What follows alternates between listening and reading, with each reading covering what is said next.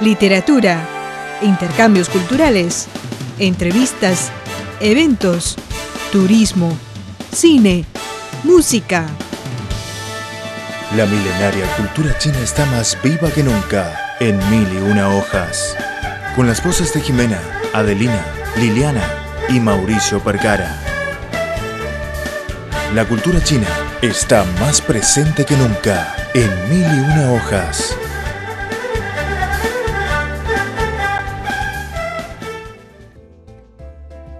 Hola queridos amigos, bienvenidos a una nueva edición de Mil y una hojas. Yo soy Mauricio y a mi lado está... Jimena Liu. Bueno, un gusto saludarte. Has regresado de unas vacaciones muy interesantes. ¿A dónde fuiste? Yo fui a dos ciudades. Eh, primero la ciudad de Lanzhou para visitar a una amiga mía y luego ir a otra ciudad muy conocida a nivel internacional. Es una ciudad turística que se llama Dunhuang. Bueno, sobre Dunhuang vamos a hablar en este programa, sobre la visita de Jimena. Bueno, yo también estuve en Dunhuang, así que voy a hacer algunos aportes y preguntas más específicas. Más interesante, más viva, para encontrar una China diferente en mil y una hojas. Eh, ¿Qué te encontraste en Dunhuang? Bueno, primero creo que hablamos de Dunhuang, la primera impresión que tienen debería ser las grutas o la montaña Mingsha, etc. O sea, todo en, eh, todo en arena.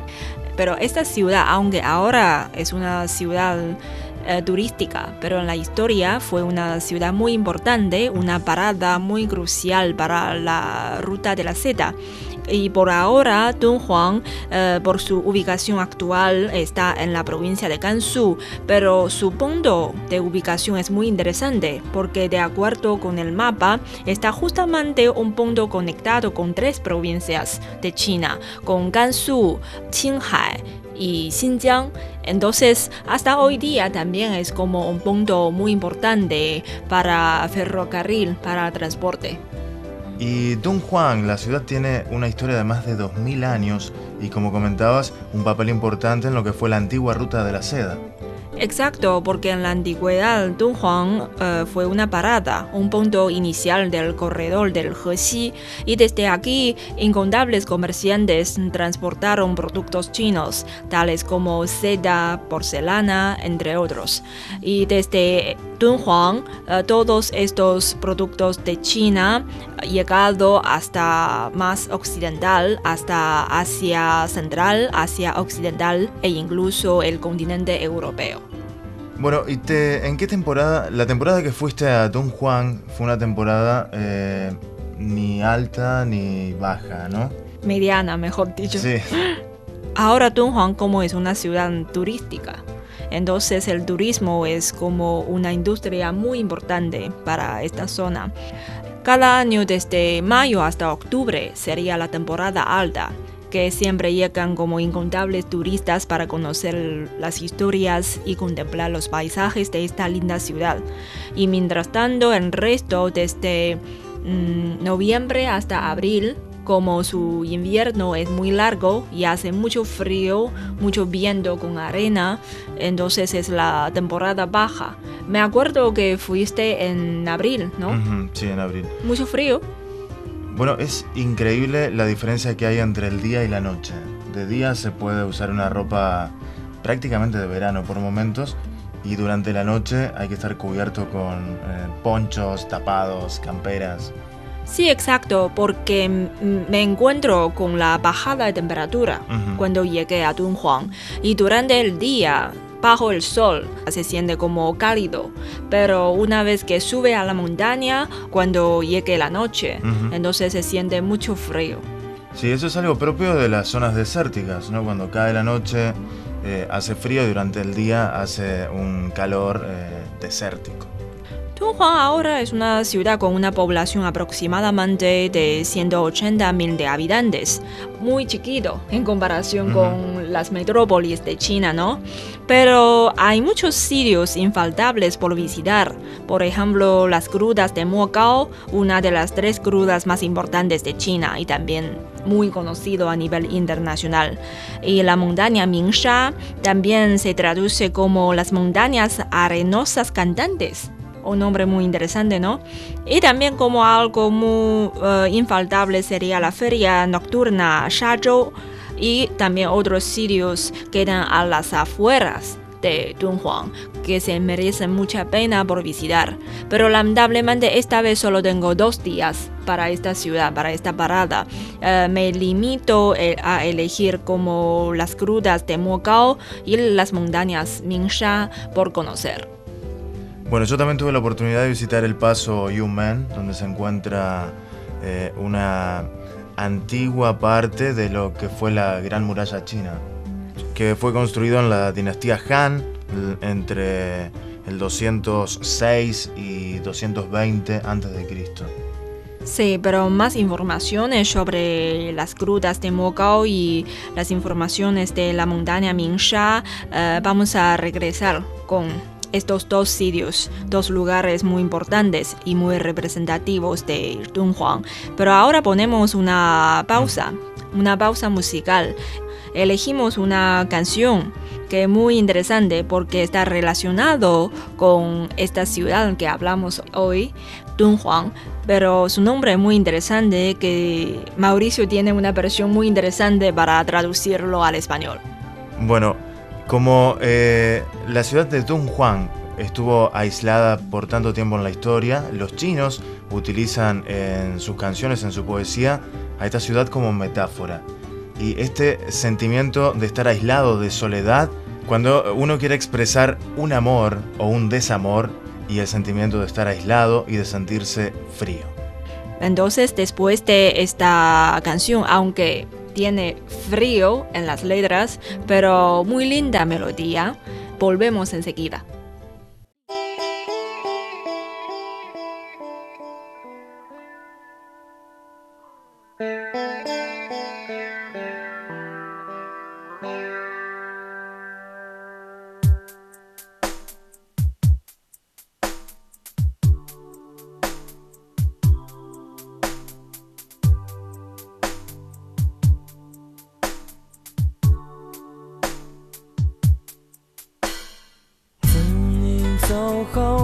憔悴白色油桐风中纷飞，落花似人有情，这个季节。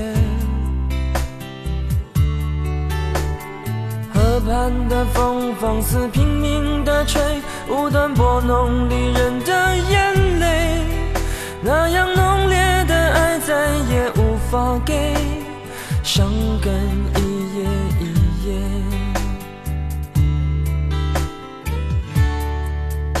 当记忆的线缠绕过往，支离破碎，是慌乱占据了心扉。有花儿伴着蝴蝶，孤雁可以双飞，夜深人静独徘徊。当幸福恋人寄来红色分享喜悦，闭上双眼难过头也不敢回，仍然坚尽寒枝不肯安歇，微带着后悔。寂寞沙洲，我该思念谁？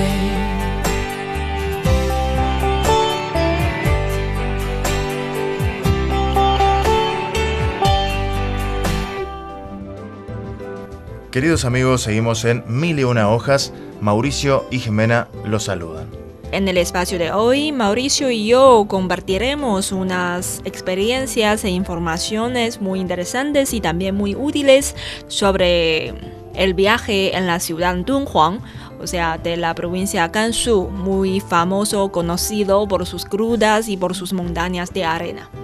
Sí, bueno, me contaste que fuiste a las grutas de Mogao, que es el. también es conocido como la caverna de los mil Budas, y es el máximo eh, registro, la máxima reliquia histórica del budismo en el mundo.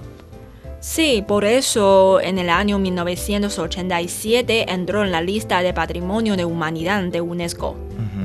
Y las cuevas de Mogao son el son el mayor de Asia Central, formando un conjunto, no me acuerdo un número exacto, pero más o menos 492 cuevas que tienen dibujos o estatuas de Buda y muy interesantes manuscritos, etc.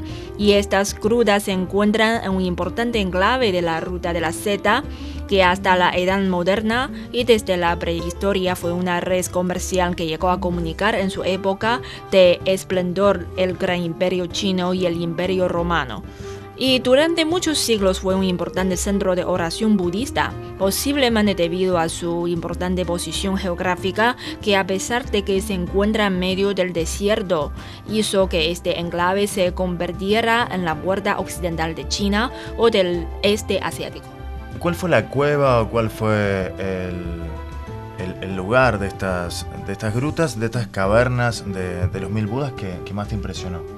Yo creo que me impresionó fue primero la forma de visita, porque es un poco diferente a otras dos grutas eh, importantes de China, porque también fui a otras dos que se llaman las grutas de Longmen y las grutas de Yungang, ubicado en Luoyang y Datong respectivamente. Entonces, uh, Mogao, las grutas de Mogao me rompió esta impresión porque antes tenía la impresión que todas las grutas de budismo son iguales. Entonces su forma de visita es solo como a la orilla de la montaña, visita unos, unas cuevas, con, uh, contemplar los dibujos y estatuas, etc. y nada más. Pero en Dunhuang, en las grutas Mogao, uh, se desarrolla una forma de visita, o sea, a mi juicio, muy interesante. Primero necesita reservar su ticket, su entrada, su ingreso en línea. O también puede, si fuera ya, ya llegado a la ciudad de Dunhuang, puede comprar sus tickets en dos sedes en la ciudad donde se vende oficialmente. Pero en las temporadas altas, como mencionamos antes, desde mayo hasta octubre, hay dos semanas doradas, de mayo y de octubre. Cuando llegue la semana dorada hay un límite de número de visitantes, uh, con el fin de proteger mejor a los dibujos murales dentro de las grutas. Y una vez que reserve en línea, necesita elegir exactamente el horario para ingreso, porque en comparación con otros parques eh, para las grutas de Mogao, primero necesita llegar a su centro virtual para contemplar dos películas. Dos películas sobre presentación de historia y su proceso de construcción de las grutas de Mogao primero para conocer más o menos y luego tomar el bus desde este centro virtual hasta la entrada de las grutas. Y desde el centro hasta la entrada de las grutas es unos 15 kilómetros. Se tarda un poco. Pero eso así es el proceso y cuando llegue al ingreso de las grutas de Mogao es muy, muy interesante porque hay que esperar. Hay que esperar cuando la fila llegue a un número aproximadamente 30 turistas, 30 visitantes. De estos 30 personas se forma un grupo. Cada grupo tiene su propio guía y esta guía se comparte a cada uno una máquina, un auto guía y necesita seguir a esta señora a esta señorita para, eh, a través de audífonos para escuchar sus explicaciones, porque sabes como las cuevas, los dibujos tienen muchas historias y quizá no conoce tan bueno sobre la historia de, de las grutas y de los dibujos morales, porque el contenido principal es sobre unos anécdotas, historias del budismo. Cuando fuiste sí, cuando yo fui había no, bueno no recibíamos audífonos sino que la, la, guía tenía unos parlantes. Bueno íbamos escuchándola a medida que iba explicando en, en mi caso en inglés. Por supuesto porque hay guía específicamente para extranjeros pero en este viaje fui con unos amigos chinos y bueno ahí nos dividimos fuimos una parte con eh, con la guía en inglés y una parte con la guía en chino Sí, entonces, ¿qué le parece sus explicaciones en inglés? Bueno. Sí, sí, muy bueno. Fue la verdad que muy detallado. Yo también fui a Datong y sí, fue solo ver los, eh, las, eh, los dibujos, las pinturas sobre el budismo, las esculturas, pero no tuve una explicación detallada, ni siquiera tuve una explicación, solo la que encontré a través de internet. Por eso me impresionó mucho en las crudas de Mogao que por, este, por esta parte eh, su trabajo de turismo se ha hecho muy bien, porque no es solo para turistas, sino también es como un trabajo científico, una, un trabajo de educación para presentar las crudas de Mogao en mejor forma a la gente, a mi juicio. Eh, y también, no sé si dentro del proceso de visita eh, se ha encontrado uh, algún visitante que tome la foto dentro de las cuevas. Sí, sí, sí, lo tomo, está prohibido. Hay que aclarar primero es como dentro de las cuevas de las grutas de Mogao se prohíbe totalmente utilizar ni celular ni cámara para tomar fotos porque eh, sabemos que la flash que hace daños para los dibujos murales. Sí, sí, daña los, los frescos budistas. Sí, pero esto, bueno, en muchos museos también se prohíbe el flash, pero también esta advertencia se da al comienzo de la visita. Luego, bueno, siempre hay gente que no, no respeta. Pero en Dunhuang eh, la guía es como la guía que encuentro en toda la China hasta hoy día, que, eh, que directamente va a hablar con aquel visitante una vez descubre que está tomando la foto secretamente, que párate, porque eh, es muy importante. Mauricio fuiste en abril, entonces visita, tenía oportunidad de visitar más cueva que yo, porque en, las grutas de Muocao, eh, en la temporada baja, se lo permite visitar 12 cuevas. Y en la temporada alta solo se permite, solo se permite visitar 8. Pero claro, eh, entre 8 y 12 hay cuatro principales, todos van a visitar, pero el resto es por turno. Sí, cuando yo fui creo que había eh, nueve o diez cuevas porque había algunas que estaban en reparación también, en mantenimiento, ¿no? Porque también, bueno, como son eh, sitios tan antiguos, necesitan de mucho mantenimiento y restauración de las esculturas, los frescos, ¿no? algo, obvio.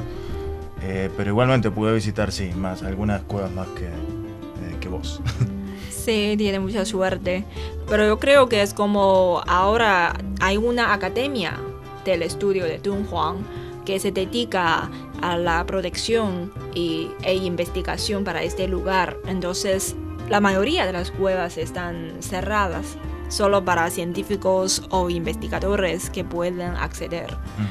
Pero no me siento como tan lamentable porque eh, una vez cuando termine la visita con guía en las grutas, cuando regrese hasta el estacionamiento, hay un lugar un edificio muy moderno, como unos 50 o 100 metros al estacionamiento que se llama Centro de Presentación de Dunhuang o Centro de Presentación de las Crudas de Mogao, no me acuerdo exacto. Allá adentro hay copias de las cuevas originales, hay ocho. Hay ocho cuevas que no se permite acceder para los turistas, pero nosotros podemos contemplar que tiene adentro en este centro virtual. Eso también es un trabajo que ha hecho muy bien por, por este sitio turístico, que por el lado se protege eh, las cuevas, pero mientras tanto también se esfuerza para buscar otra manera de presentar y eh, mostrar las imágenes y el paisaje de las cuevas dentro para los turistas. Esto también es como un punto que me gusta mucho. Ahorita descansamos un momentito y ponemos otra canción muy linda que se llama literalmente Caída de Arena, o también podemos traducir como lluvia de arena.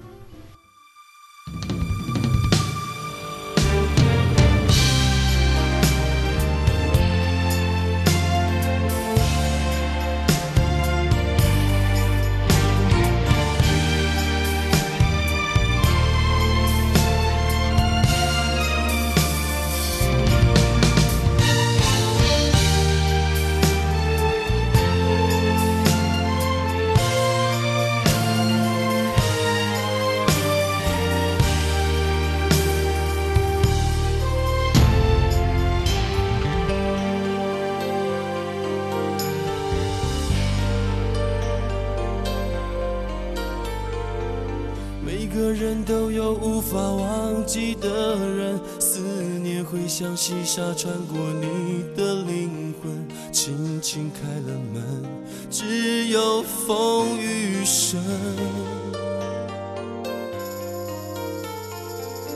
我觉得爱情让人变得残忍，原本相爱的人变成心头的针，越是爱的真，越是伤的深。就像黑夜和白天相隔一瞬间，明知道说再见。再见面也只有明天。天空啊，下着沙，也在笑我太傻。你就别再追寻看不清的脚印。天空啊，下着沙，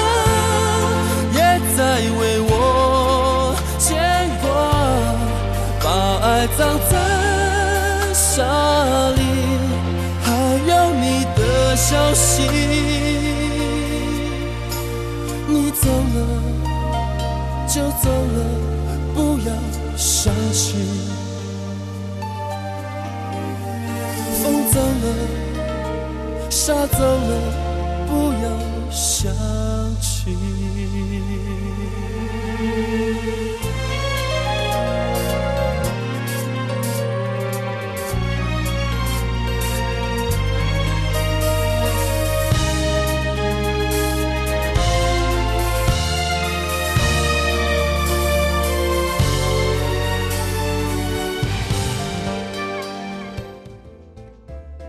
Hay algo que al buscar en Google o Baidu, las primeras imágenes que aparecen de Juan son las que pertenecen a la montaña Mingsha. Así que eh, me comentaste que fuiste a visitar esta, gran montaña de arena y, ¿qué te pareció? En comparación con las grutas, la montaña Mingsha eh, es más divertido y más relajante, porque es como, en otras palabras, como un, un parque de diversión para los niños, porque eh, la montaña Mingsha es un parque que primero, un consejo muy importante, es como muy bueno para visita por familia con niños porque los niños pueden encontrar muchos programas interesantes para divertirse. Una vez que entre en el parque, eh, cuando compre el ticket, el ticket, su validez eh, dura tres días. Cuando termine su visita a la salida, puede dejar sus huellas táctiles y luego al día siguiente puede regresar sin necesidad de comprar nuevamente los tickets. Y esta montaña, decir la verdad, es muy linda, súper linda utilizan solo con su celular. Puede tomar como una foto que se puede utilizar como foto o perfil en, su, en su red social. Porque las arenas de la montaña es muy suave. Pero con, con el viento, aunque deja huellas cuando la gente camina arriba, pero enseguida, unas horas después, se recupera con una superficie muy plana. Sí, sí, sí y así por eso cuando toman la foto, casi en todas las fotos de visitantes, que la arena muestra como una superficie súper plano. Y también muy interesante es como puede elegir diferentes formas para hacer un tour en esta montaña. Por ejemplo, eh, ¿qué elegiste? ¿En camello? Eh, no, no, no tomé, no, tomé el tour, solo saqué fotos de los camellos. Eh, pero me gustaría que expliques cómo fue la foto que tomaste que podrías usar para tu perfil. ¿Se refiere a qué foto? A tu foto, sí. Ah. ¿Cómo fue? Bueno, a mi juicio no, no tomé camello. No elegido como otra manera, sino a pie. Yo caminé, caminaba, caminaba, caminaba hasta llegué eh, el fuente de Luna Media. Ah. ¿Sí? Sí. Pero, ¿cómo se muestra como una forma de media luna, pero si fuera su, en un punto de vista, o sea, en el mismo nivel, no se nota, no se muestra como en forma de media luna. Hay que subir a la montaña de arena al lado. Si aparece la forma de media luna, este fuente para ti. Entonces, eh, subí a la montaña, justamente frente a este fuente de media luna. Subía, subía, subía. Que afortunadamente el parque deja como una escalera encima de la montaña de arena, así que me facilitó mucho para subir hasta el, el, pico. Bueno, y se dice de la montaña que vista desde lejos, por los diferentes colores o tonalidades de la, de la arena, se parece un dragón. Yo observé una vez llegué al pico, justamente es el lugar tomé la foto que, me que me preguntaste sobre la foto que subí a la red social. Y desde ahí como leía, eh, buscábamos las informaciones en internet, eh, dicen que la montaña Mingsha, eh, sus arenas son muy suaves y cuentan con cinco colores. Pero yo creo que desde arriba contemplan como en un una forma panorámica no se nota tanto. O sea, su forma de arena en la montaña, si es como arriba, abajo, arriba, abajo, quizá un poco se parece a dragón. pero sí. sí. sí, pero por el color no se nota tanto. Es todo como entorado. Sí, sí, sí, pero si, si quería examinar si ciertamente tiene cinco colores, puede como llevar un poco de arena a su casa en botella y luego cuando se agita la botella, cierto que se muestra como unas diferencias, o sea, hay que observar porque las arenas son muy chiquitas. Unas diferencias entre colores. Ciertamente tiene cinco colores. Y también hay otra leyenda también decimos como un fenómeno físico en esta montaña, que dicen que las arenas de esta montaña pueden sonar. No sé si ha escuchado algo. Bueno, se le dice las, las arenas eh, no sé. Sí, pero... Pero no... ¿Cómo se hace para escuchar a las... Eh, a, esta arena, ¿no? ¿Cuál es la manera? Yo escucho unos habitantes locales dicen que cuando una vez que llegue al pico, eh, cuando se baja, eh, elige como una posición Acostarse en la arena. Acostarse, sí, acostarse y mientras baja, acostarse bajando. Así se puede escuchar. Ah, deslizándose. Bueno, que es algo que hice varias veces, ¿no? Deslizarme por las dunas de arena. Pero a mí no, no, no escuché tanto, porque mm. aunque yo visité en una temporada no muy alta, menos visitantes, pero todavía hay mucha gente eh, hablando, charlando y tomando la foto, entonces con, bajo es, con estos eh, sonidos no puede examinar. Yo creo que necesita un medio ambiente relativamente silencioso y así se escucha mejor, ¿no?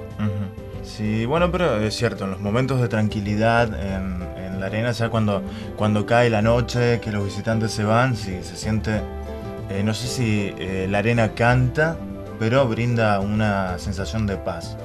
Yo, por ejemplo, estaba con unos estudiantes de, que habían terminado la escuela secundaria y estaban cantando. Ese fue el sonido de, de la arena. No encuentro con estudiantes porque en ese momento ya regresaron a la escuela, mm. pero en la montaña Mingsha hay mucha gente se queda hasta el, como las 7 de la noche en octubre para contemplar la caída del sol porque dicen que em, el paisaje es maravilloso. Sí, es cierto. Sí, pero aquel día cuando fui, eh, cuando llegué como aproximadamente a las 6 de la tarde, ya se ha pasado como unos 8 grados centígrados. Entonces no me ponía como muy abrigada. Tenía mucho frío en el pico bueno, entonces yo me bajé y perdiendo la oportunidad o el momento para contemplar la caída del sol. Aunque con, esta temperatura muy baja no podía contemplar la caída del sol ni, ni podía visitar la feria nocturna de esta ciudad que es muy conocida, pero me encuentro con otra actividad muy interesante en la noche un taxista me recomendó para contemplar un performance, un show en que se llama Reencuentro con Don Juan. Es muy interesante. O sea, yo no, a decir la verdad, no soy aficionada al teatro, no tanto. Pero esta experiencia me impresionó mucho porque no es como un teatro mm, normal que decimos en los días cotidianos, porque siendo un espectador, una vez que se ingrese al, al centro, empieza para contemplar este teatro, en la mayoría de los tiempos es estar a pie.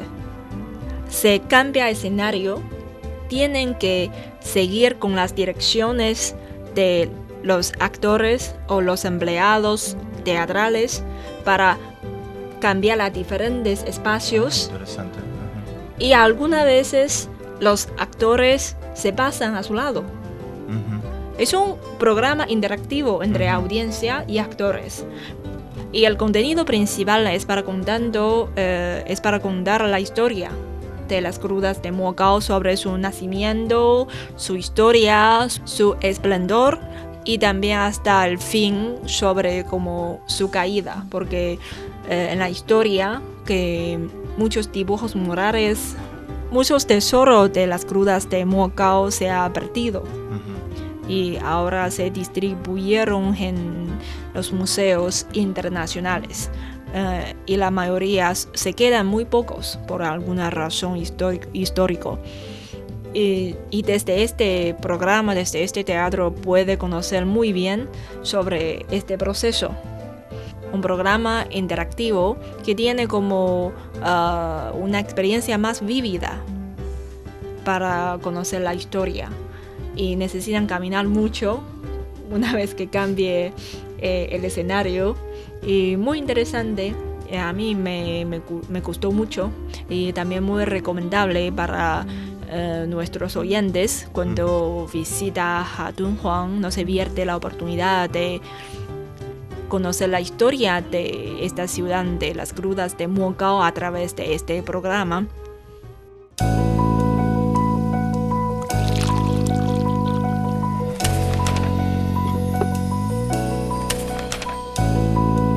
Mil y una hojas.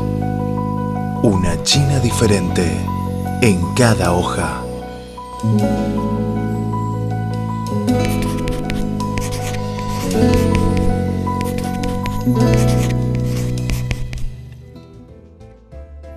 Bueno amigos, hoy estuvimos hablando sobre la ciudad de Dunhuang. Es una ciudad que, bueno, eh, Jimena la visitó durante dos días. Eh, yo también estuve dos o tres días, no recuerdo.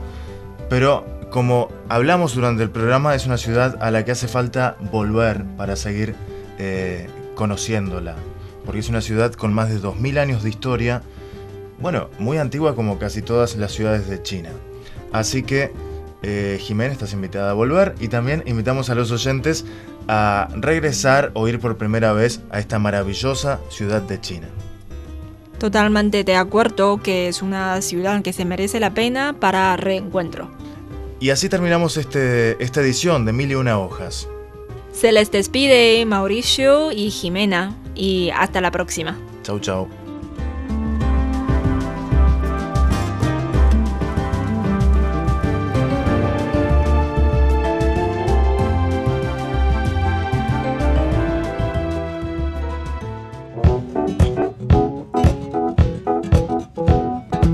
Necesitan las plantas? Sol ¿Qué necesitan los peces? Agua. ¿Qué necesitamos nosotros? Una vida colorida, con música, sol y amor.